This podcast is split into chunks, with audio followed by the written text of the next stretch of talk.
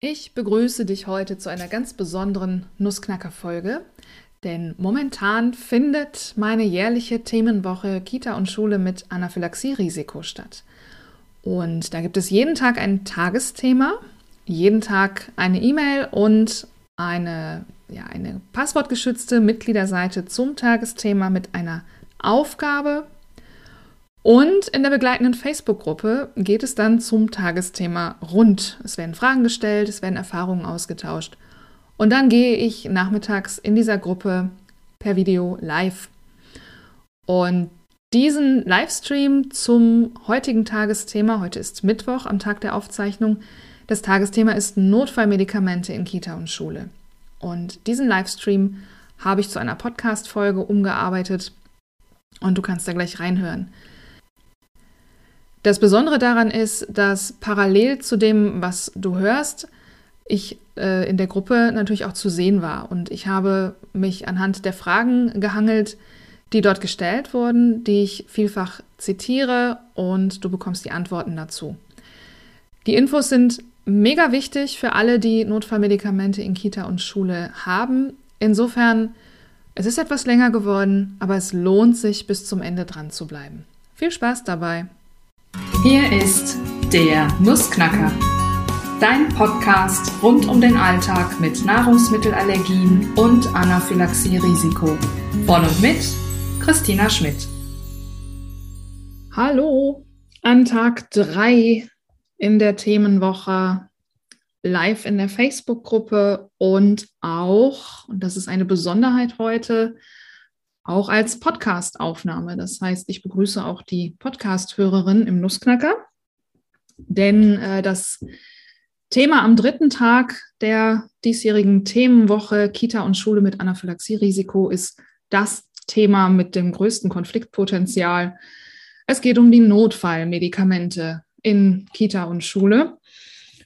Und ähm, bevor ich loslege, muss und möchte ich einen kleinen Disclaimer aussprechen, denn ich bin weder Anwältin noch Ärztin. Das heißt, ich gebe hier keinerlei Rechtsberatung und natürlich auch keine medizinische Beratung, Diagnosen, Therapieempfehlungen und dergleichen, ähm, sondern allgemeine Hinweise. Ja, also alles, was äh, individuell euer Notfallset, eure Konflikte betrifft, ähm, bitte dann ärztlich abklären lassen oder juristisch gegebenenfalls.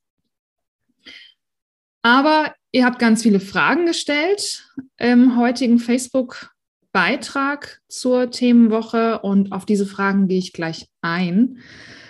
Vorher ein bisschen allgemein zum Thema Notfallmedikamente.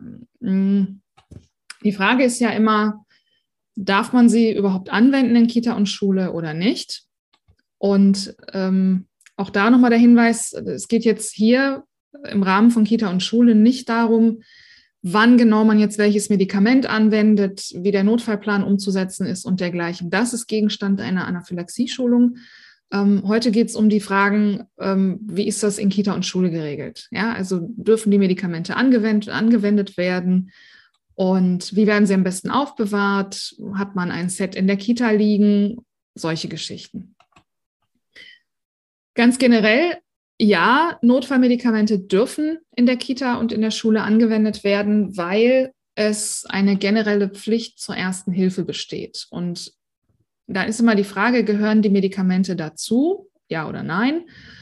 Und wir haben ja hier die besondere Situation, dass es eine bekannte Grunderkrankung gibt, bei der ein, es zu Notfällen kommen kann und dementsprechend wurden ärztlicherseits Notfallmedikamente verordnet. Und es gibt einen Notfallplan, es gibt ein ärztliches Attest dazu.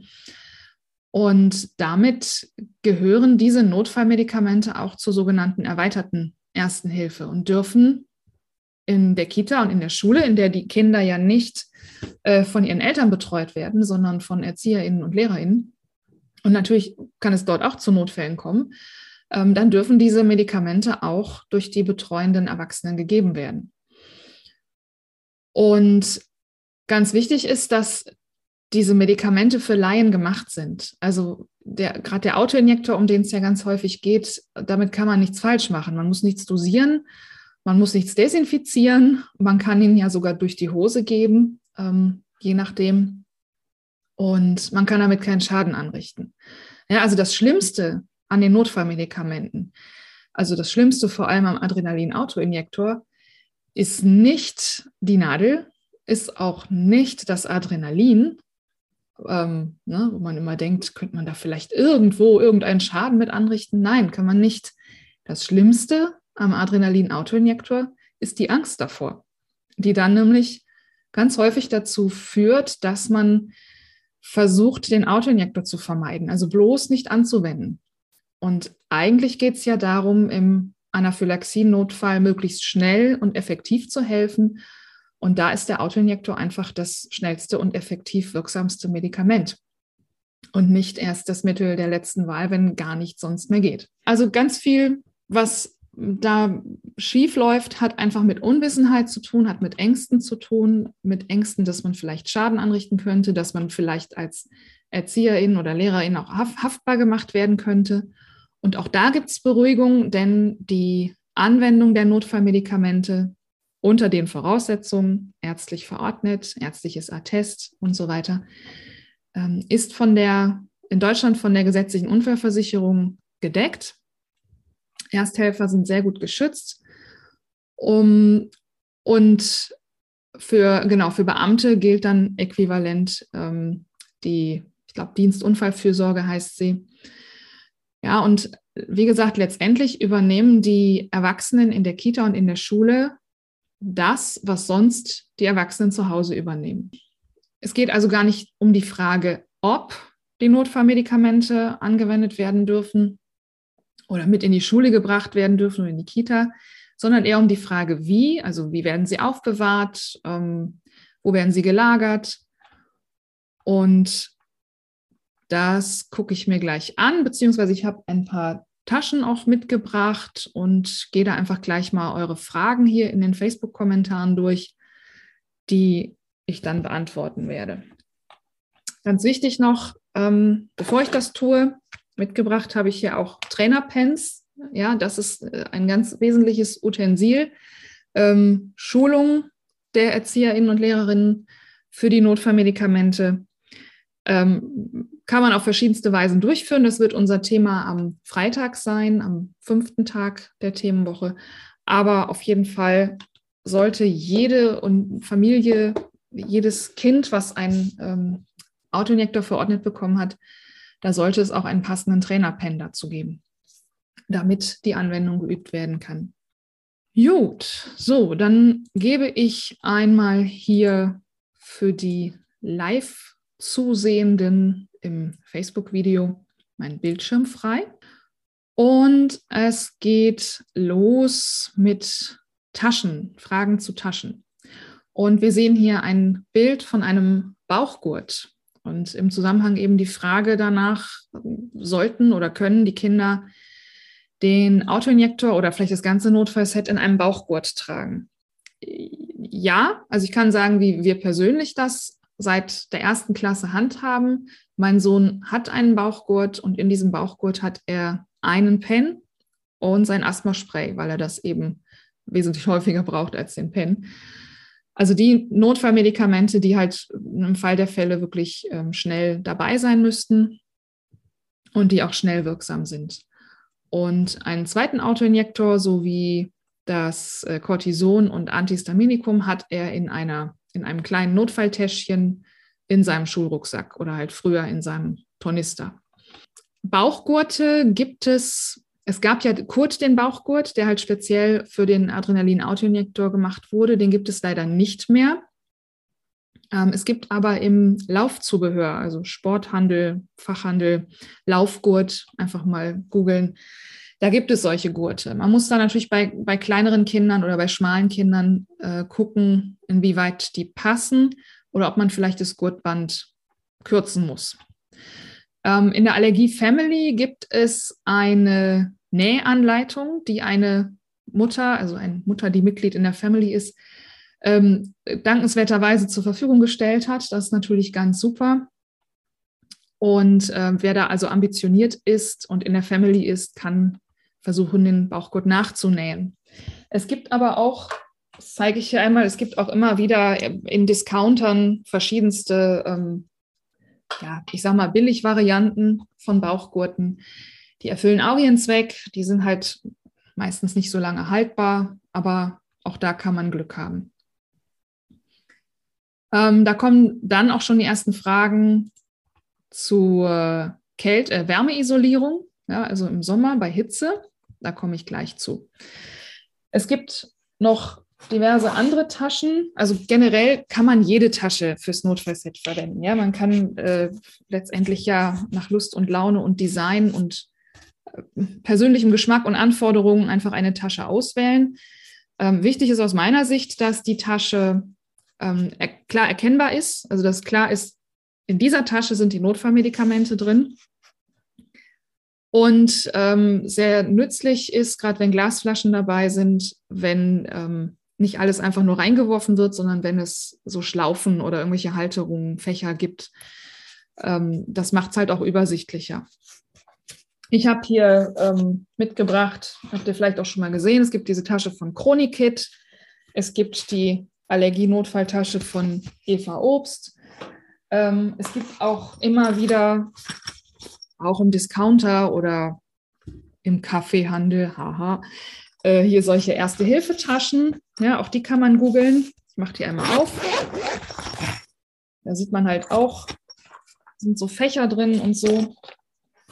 Ähm, also da gibt es wirklich unendlich viel. Man kann auch so Necessaires nehmen, also so Waschtaschen, äh, Reisewaschtaschen zum Aufhängen und so, je nachdem, was man da möchte. Gut ist, dass ähm, häufig in diesen Taschen auch Fächer sind, in die man nicht nur den Notfallplan oder den Anaphylaxiepass reinpacken kann, sondern auch, ich zeige das hier einmal, so Kühlpacks. Ja, einfach für den Sommer ähm, eine Kühlmöglichkeit dazu packen kann. Mm, wir haben im Sommer super Erfahrungen gemacht. Seit, seit Jahren, seit vielen Jahren nutzen wir ähm, aus dem Diabetikerbedarf die sogenannten Frio-Taschen. Gibt es auch von einem anderen Hersteller, dann heißt es Frigo. Die nutzen äh, Gelkügelchen und funktionieren über äh, Verdunstungskälte. Das heißt, diese Gelkügelchen werden in Wasser eingeweicht, saugen sich mit Wasser voll und ähm, dann verdunstet das Wasser nach und nach. Die Medikamente werden nicht runtergekühlt, sondern quasi ja, auf Zimmertemperatur gehalten. Das funktioniert natürlich nur, wenn man, ähm, wenn, da, wenn da Luft drankommt. Ja, also wenn man das jetzt, weil es ein bisschen feucht ist, schön in die Plastiktüte einpackt, dann fängt das Ganze an zu schimmeln und kann auch nicht kühlen. Ähm, Verdunstung braucht Luft, sonst funktioniert es nicht. Was man auch machen kann aus dem Diabetikerbedarf, ähm, sind so Isoliertaschen zu kaufen. Ähm, auch die gibt es immer mal wieder im Discounter, kann man jetzt Richtung, Richtung Sommer mal gucken, da werden die immer mal wieder angeboten. Die haben dann so eine Isolierschicht innen drin. Oder man guckt, ähm, je nachdem, kann man auch improvisieren mit, ähm, na, mit Babybedarf, so Styropor, Warmhaltesets, was warm hält, hält auch kühl je nachdem, wenn man ein Kühlpack mit reinpackt. Ja, also einfach gucken, was, was man da gut gebrauchen kann und was auch praktikabel ist für die Kita und für die Schule. Wie gesagt, wichtig ist Eindeutigkeit und klare Kennzeichnung der Medikamente, damit gerade die FremdbetreuerInnen wissen, was zu tun ist und nicht erst lange suchen müssen. So, ich gucke mal hier nach den Fragen, die hier weiterhin gekommen sind. Genau, mit Frio wird es doch irgendwann nass am Bauch. Außerdem wird es viel dicker im Bauchgurt. Gibt es da bessere Lösungen? Ist hier eine Frage. Man muss halt immer gucken. Ne? Sommerliche Temperaturen beginnen ja ab äh, ja irgendwo ab 25 Grad. Da beginnt auch die offizielle äh, Temperatur, ab der man äh, den, den Pen, ich spreche jetzt mal vom Pen, kühlen sollte. Man muss halt immer so ein bisschen gucken, wie es im Alltag ist. Also die Kinder halten sich ja zum Beispiel in der Schule ganz viel im Gebäude auf. Da ist es dann in der Regel nicht 25 Grad, wenn draußen 25 Grad sind. An den richtig heißen Sommertagen, da ist es vor allem wesentlich, ne, dass man dann guckt, vor allem sollte man den Pen auch nicht in die Sonne legen und solche Geschichten. Es ist mit der Frio machbar. Man muss halt nur wirklich gucken, dass man, sobald das Kind dann zu Hause ist und den Gurt wieder ablegt, dass man das Ganze dann rausnimmt. Es ist nicht optimal, ganz klar. Also die, die Frio im Gurt ist nicht optimal. Man kann dann versuchen, ähm, vielleicht über ein Kühlpack, was nicht allzu kalt ist, was man dann nochmal in so ja, in so einen Textilwaschlappen oder so reinlegt ähm, und dann von außen an den Pen, ob das funktioniert. Da muss man so ein bisschen sehen. Aber in den Breiten, in denen wir leben, ja, es werden immer mehr heiße Tage, das ist schon klar. Und es ist sicherlich im Süden Deutschlands auch nochmal anders als im Norden. Da muss man so ein bisschen schauen, wie man das geregelt kriegt. So, dann ist hier die Frage, die mehrfach auch gekommen ist in dieser Art, wie viele Notfallsets habt ihr? Soll eins in der Schule sein und eins am Kind? Ähm, wo ist es in der Schule untergebracht? Belastet das dauerhafte Tragen des Pens am Körper durch Gurt und Tasche nicht das Kind sehr und stört das nicht auch sehr? Ähm, ich, da kommen noch mehr Fragen. Ich äh, greife mal diese Fragen erst auf. Also wie viele Notfallsets, auch da verweise ich im individuellen Fall ganz klar an, an eure jeweilige Ärztin, jeweiligen Arzt.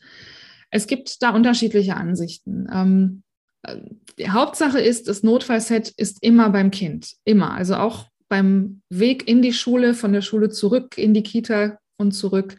Oder wenn das Kind morgens von zu Hause in die Schule geht und mittags nicht nach Hause, sondern mit zu einer Freundin, einem Freund, das Notfallset muss immer dabei sein. Ähm, es gibt die, das wird einerseits die Meinung vertreten, dass das Notfallset nur dann immer dabei ist, wenn es nur eins gibt, also nur eines gibt. Andererseits kann ich aus äh, jahrelanger Erfahrung sagen, dass äh, so ein Notfallset, was ein Kind mit sich trägt und dann ja mit in die Sporthalle nimmt, dann äh, in die ja, Wertekiste heißt es bei uns immer, also Wertsachenkiste legt, wieder mit zurücknimmt in die Umkleide, dann wieder aus der Sporthalle raus. So ein Notfallset bleibt dann tatsächlich auch einfach mal liegen. Und dann natürlich immer freitags nachmittags, ist ja klar. Und dann steht man da und hat keinen Ersatz. Also insofern bin ich persönlich ähm, eine Vertreterin von zwei Notfallsets, ähm, was vor allem in der Kita ganz hilfreich ist, weil man da gut eins deponieren kann. Und ähm, ein zweites hat, was man eben privat mit sich trägt, wenn man das Kind dann abholt. Gut, wenn das Kind dann von jemandem anders abgeholt wird, muss man tatsächlich vorsorgen, das ist völlig klar. In der Schule ist es halt die Frage, wie groß und weitläufig das Gebäude ist. Also macht es Sinn, dort ein Notfallset zu deponieren oder macht es Sinn, das Notfallset in den Tornister zu packen und dann äh, ein zweites zu Hause zu haben. Ja, einfach als, als Ersatz. Das sind die Möglichkeiten. Was jetzt im, Ideal, im Einzelfall ideal ist, muss man vielleicht auch einfach ausprobieren, je nachdem. Wo ist es in der Schule untergebracht? Wie gesagt, ich finde es persönlich oder wir fanden es persönlich immer am einfachsten, weil eben das Gelände sehr weitläufig war, weil die Nachmittags- oder die Mittagsbetreuung in anderen Räumlichkeiten war, weil das Sekretariat nicht durchgehend besetzt war. Ein, ein Erste-Hilfe-Schrank gab es, aber der war auch nicht immer erreichbar für alle. Da war das mit dem, mit dem Schultornister am einfachsten. Und an der weiterführenden Schule sowieso. Also da ist ja alles noch viel größer und anonymer. Ähm, es muss halt so sein, dass das Notfallset erreichbar ist. Ja, es nützt nichts, wenn es im Sekretariat liegt und aus der Nachmittagsbetreuung niemand einen Schlüssel fürs Sekretariat hat. Das muss man so ein bisschen gucken. Es klingt vielleicht ein bisschen schräg, aber ich habe damals tatsächlich mir eine Skizze gemacht, weil ich so wirr im Kopf war und einfach dachte, wie können wir das denn regeln? Wo kann man das denn deponieren? Wie kann das denn gehen? Und dann habe ich mir das einfach aufgezeichnet. Ich bin halt auch sehr visuell veranlagt und mir hat es unheimlich geholfen, meine Gedanken zu sortieren. So wie auch die Arbeitsblätter jetzt hier in der Themenwoche und auch die Materialien, Arbeitsblätter, die ich in der Allergie-Family immer dazu gebe, helfen sollen, die Gedanken zu äh, sortieren, weil die sonst im Kreisel fahren. So, belastet das dauerhafte Tragen des Pens am Körper nicht das Kind sehr? und stört es nicht sehr? Ähm, nein. Also das ist ja so ein bisschen die Frage, wie man damit umgeht und wie man das verkauft, in Anführungszeichen. Das wird morgen auch Thema sein. Morgen ist das Thema ähm, dein Kind stark machen. Wenn ich selber der Meinung bin, das ist eine Belastung und das stört und eigentlich sollte mein Kind am besten gar nicht wissen, ich übertreibe jetzt, ja, aber am besten gar nicht wissen, dass es überhaupt Notfallmedikamente hat, dann merkt mein Kind das auch. Wenn ich aber selber die klare Haltung habe, das gehört einfach zu dir, das hast du jetzt in diesem Gurt, ähm, zumindest den Pen, dann, äh, und das ist selbstverständlich und das gehört dazu, dann kann mein Kind das auch so annehmen. Bei meinem Sohn ist es so, der hat ganz klar, also wenn er das Haus verlässt, macht es einmal Klick, er hat sich den Gurt umgeschnallt. Das macht er seit, ist jetzt in der neunten Klasse, das macht er seit neun Jahren so. Und er sagt, er fühlt sich nackt, wenn er den nicht ummacht. Er trägt den unterm T-Shirt oder unterm Pulli. Das heißt, es merkt es überhaupt nicht. Ähm, es fällt auch nicht auf. Und insofern, ja, kann ich das kann ich das verneinen. Es mag natürlich Kinder geben, die das anders empfinden, ja. Und wenn das gar nicht geht und wenn es wirklich, äh, ja, wenn es sich wirklich blöd anfühlt und stört und so, dann muss man eine andere Lösung finden. Es gibt auch immer andere Lösungen. Aber ich würde es erstmal versuchen. Ähm, genau, das war auch noch eine Frage innerhalb des Notfallsets mit Tabletten. Ähm, wie kann man die transportieren? Muss man da immer die gesamte Verpackung haben, wenn man doch nur eine eine Tablette braucht. Ähm, es gibt die Möglichkeit zum Beispiel, ähm, so kriegt man in der Apotheke kostenfrei so kleine ähm, Pillendöschen. Da ist dann meistens irgendein Werbeaufdruck drauf, den kann man überkleben. Ähm, man kann auch Oropax kaufen, diese Ohrstöpsel, und ähm, die sind in so Dosen, die eignen sich auch ganz gut, auch für Zäpfchen. Also das Zäpfchen dann in der Folienverpackung natürlich in die Dose legen. Ähm, das kann man ganz gut machen. Taschen habe ich schon gezeigt, Sommer habe ich schon gesagt. Achso, die Annabeck, genau, die gibt es auch noch. Die wollte ich gar nicht unterschlagen. Ähm, die ist auch speziell für Anaphylaxie, Notfallmedikamente mit Kühlfach und so weiter. Genau, das ist auch ein Gedanke. In der Kita wird jetzt alles in einem abnehmbaren Erste-Hilfe-Kasten an der Wand im Gruppenraum aufbewahrt, mit Beschriftung und Notfallplan daneben. Für unterwegs wird der Koffer dann oder dieser Kasten dann mitgenommen.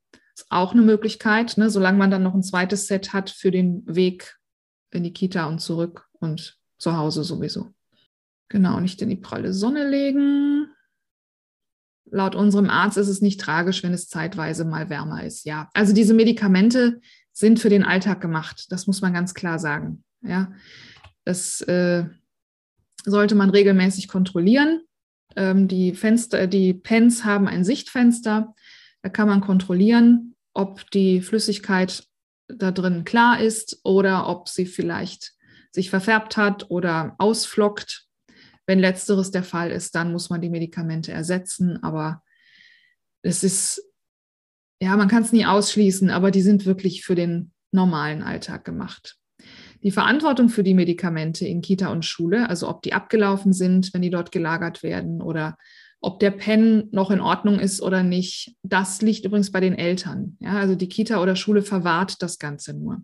Ein paar Beispiele aus der Grundschule, komplettes Notfallset im Schrank, im Klassenzimmer.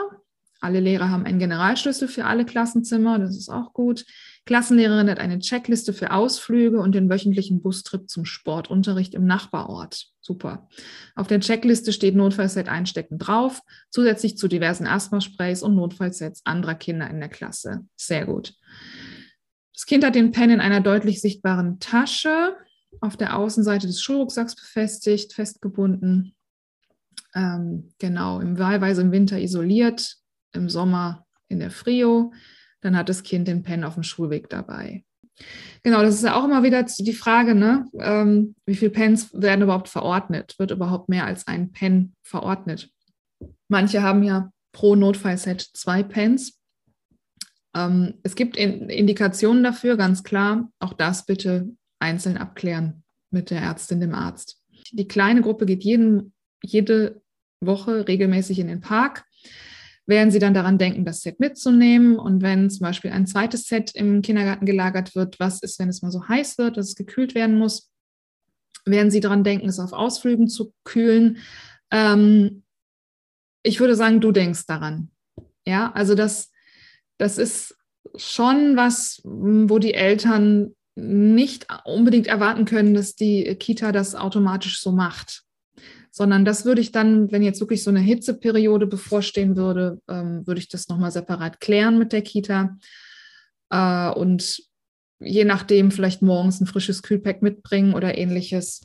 Ähm, wenn Ausflüge gemacht werden, nochmal daran erinnern, dass sie es bitte mitnehmen. Das würde ich nicht einfach so erwarten, dass die daran denken. So eine Checkliste ist super. Ja, also wenn die regelmäßig einen Ausflug machen, wäre es gut, äh, eine Checkliste zu haben. Dann haben die ja sowieso einen Rucksack mit. Die haben mutmaßlich einen Erste-Hilfe-Koffer für, also mit Pflaster und so weiter mit. Die haben wahrscheinlich ein Handy dabei. Und ähm, da gehört auch das Notfallset dazu.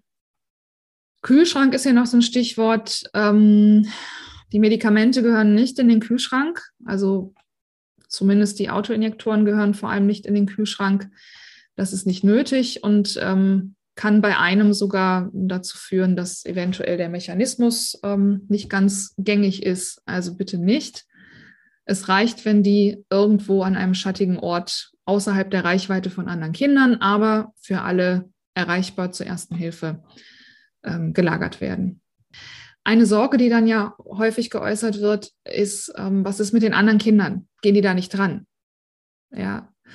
Und ich würde schon sagen, das sollte auch erst ab Schulalter so sein. Also im, im Kindergarten ähm, würde ich weder einen Bauchgurt noch ähm, im Kinder, in der Kindergartentasche irgendwo an der Garderobe das Notfallset hängen haben, weil da können jederzeit andere Kinder drangehen. Und da sprechen wir von Altersgruppen, die ähm, ja, die einfach zu klein sind, um das alles zu verstehen.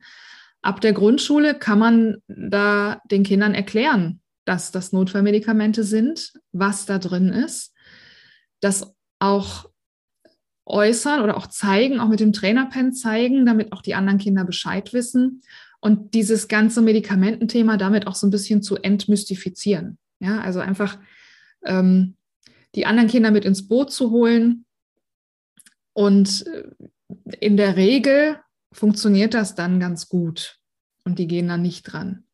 Genau, hier ist noch ein Hinweis, das finde ich ganz wichtig. Mich verunsichert ist, dass die meisten von euch scheinbar deutlich besser über die Medikamente aufgeklärt wurden. Da fehlt mir echt regelmäßige Aufklärung.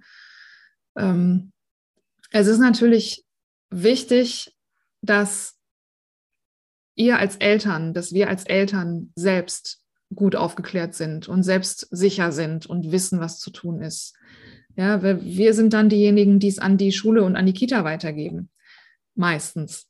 Und wenn wir selber keine Antworten haben und selber unsicher sind, dann wird es umso schwieriger, Richtung Kita und Schule auch Klarheit und Sicherheit zu vermitteln. Also eine Schulung der Eltern ist das A und O. Wir haben jetzt keinen Fastjack mehr bekommen, sondern einen Jext. Ich habe Übungspens besorgt und werde diese verteilen, genau. Wie sieht es da mit dem Notfallplan aus? Reicht es, das drüber zu kleben und, hin und einfach zu ändern und dann läuft er im Dezember wieder ab und dann kommt vielleicht wieder der andere Pen, muss es wieder geändert werden, muss man dann für jede Änderung zum Kinderarzt laufen? Ja, jein. Also ja, du musst es ändern auf dem Notfallplan, ist völlig klar. Ähm, lass es dir einmal vom Kinderarzt absegnen, da spricht ja nichts gegen, weil der hat es ja verordnet und letztendlich ist es überall das Gleiche drin. Ja, ähm, man muss halt nur aufpassen, je nachdem, welchen Autoinjektor man verordnet bekommt, funktioniert er anders als, die, als der vorherige. Bei den beiden, die du jetzt genannt hast, ist die, äh, die Funktionsweise sehr, sehr ähnlich. Ähm, es gibt aber auch andere, die anders funktionieren. Und dann in jedem Fall muss man mit den betreuenden ähm, Personen das besprechen und den, den Trainerpen äh, mit dem neuen Trainerpen das Ganze zeigen. Und ja, wenn es dann wieder der andere wird, dann muss man es wieder ändern. Das ist total lästig, das ist total ungünstig und es ist vor allem in dem Fall, wo man unterschiedliche Funktionsweisen hat, noch ungünstiger. Man kann versuchen, das zu vermeiden, indem man bei der Verordnung die Ärztin den Arzt bittet, das sogenannte Out-Idem-Feld anzukreuzen. Out-Idem bedeutet, dass in der Apotheke genau das ausgegeben werden muss, was auf dem Rezept steht und nicht ein wirkstoffgleiches Medikament von einem anderen Hersteller. Aber nun kann es ja trotzdem mal sein, dass vielleicht auch Lieferschwierigkeiten sind und so. Ähm, dann muss man tatsächlich alles anpassen und gegeben oder und entsprechend auch neu schulen. Sehr ungünstig. Gut. Ich denke, wir haben oder ich habe jetzt alles an Fragen beantwortet und komme jetzt mal wieder hier zurück aus der Bildschirmteilung und gucke einmal, ob jetzt in der Live-Gruppe auch nochmal Fragen dazugekommen sind. Und sehe hier ein Kommentar. Genau, ah, gute Frage auch nochmal. Wissen die, ähm, wissen die Lehrer, welcher Schulranzen dem betroffenen Kind gehört? Ähm, das wäre gut. Und es gibt ja auch immer Doppelungen. Ja? Also es, die Schulranzenwelt ist schon groß, aber es kommt trotzdem vor, dass ein anderes Kind den gleichen Schulranzen hat wie dein Kind. Ähm, das kannst du lösen, indem du zum Beispiel einen Anhänger an den Tornister deines Kindes machst. Ich bin kein Fan von Namensanhängern, weil das bedeutet, dass dein Kind auf der Straße von jedem beliebigen Fremden namentlich angesprochen werden kann. Du kannst aber, ähm, du könntest ein Anhänger-Notfallset nehmen, die kann man sich äh, bedrucken lassen oder auch schon bedruckt kaufen. Du könntest auch, ähm, also bei meinem Sohn damals war es zum Beispiel eine bestimmte Figur, damals war es Vicky, den er gerne mochte, dann hatten wir halt so ein, so ein Vicky-Figur da dranhängen. Und dann habe ich ein Foto davon gemacht und das Foto laminiert mit dem äh, vorne das Fach, da guckte der Not, äh, das Notfallset raus auf dem Foto. Und dieses Foto habe ich an den Notfallplan geheftet. Wäre eine Möglichkeit. Dann verabschiede ich mich für heute und ja, freue mich sehr auf den Online-Workshop am Freitagabend, wo alles nochmal kompakt und komprimiert ähm, für euch zusammengefasst wird. Ich freue mich, wenn ihr dabei seid. Und morgen geht es um die Kinder um die Hauptpersonen eigentlich in Kita und Schule. Freitag geht es darum, wie man ErzieherInnen und LehrerInnen gut schulen kann. Und dann, wie gesagt, Freitagabend der Workshop. Ich verabschiede mich für heute hier aus der Gruppe und ich verabschiede mich im Podcast immer mit meinem Sprüchlein, was ich jetzt am Schluss einmal sagen möchte, nämlich kann Spuren von Wissen enthalten. Tschüss!